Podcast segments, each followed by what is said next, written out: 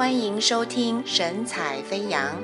人生是成长的机会，飞扬是成长的喜悦。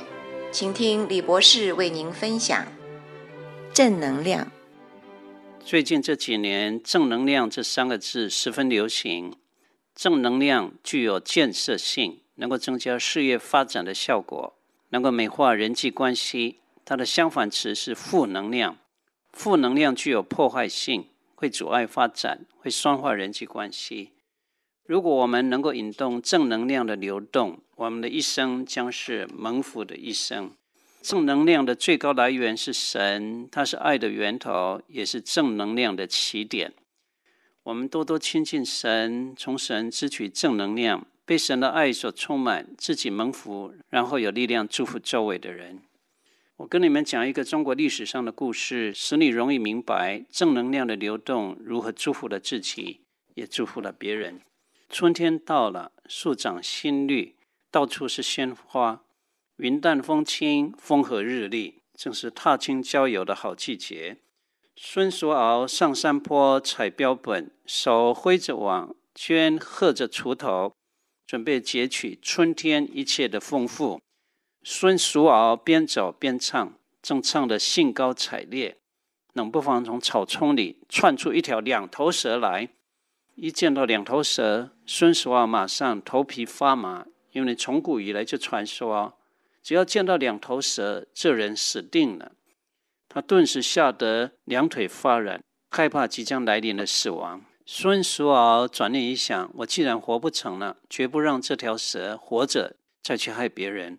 他挥动锄头，将那只两头蛇砍死了，又顺便挖了个洞，将它掩埋起来，免得有人再受害。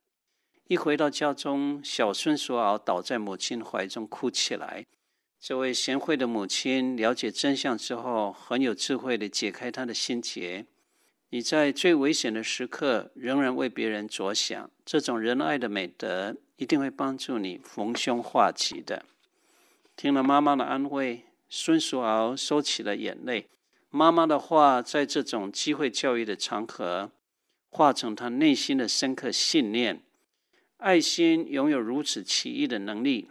此后，我一定要秉持这爱的法则来处世为人。孙叔敖后来活到八十多岁，在楚国做了三任首相，服侍了当时的国人，是春秋战国时代极出名的人物。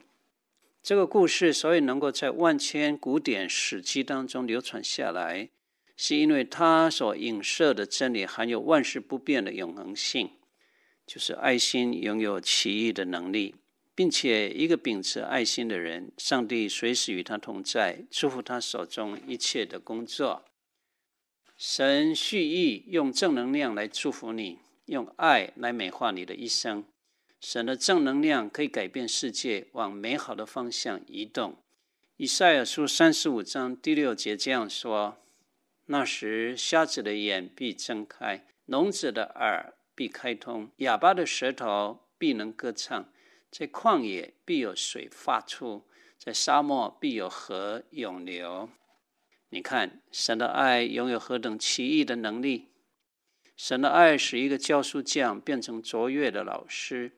神的爱使一位女子变成伟大的母亲，神的爱使一个政客变成政治家，神的爱使一位修女变成德蕾莎，神的爱使一个加利利的木匠牺牲生命在十字架上。这爱从加略山的十字架发源，从耶路撒冷流向犹太全地，又伸向撒玛利亚、安提阿、塞浦路斯、小亚细亚、希腊半岛、罗马、欧洲、美洲。亚洲，在他所流经的领土，看哪，四福音所记述的美丽故事，又重新出现在历史的走廊。如果你下定决心，用祷告来扶持软弱的肢体，用财物来支持神学生完成神学训练，用探访来传福音给老人，用福音来点燃监牢受刑者希望的火花。用歌声来振奋疗养院中孤苦的心灵，这仁爱的美德一定会为你引动天上赐福的窗户。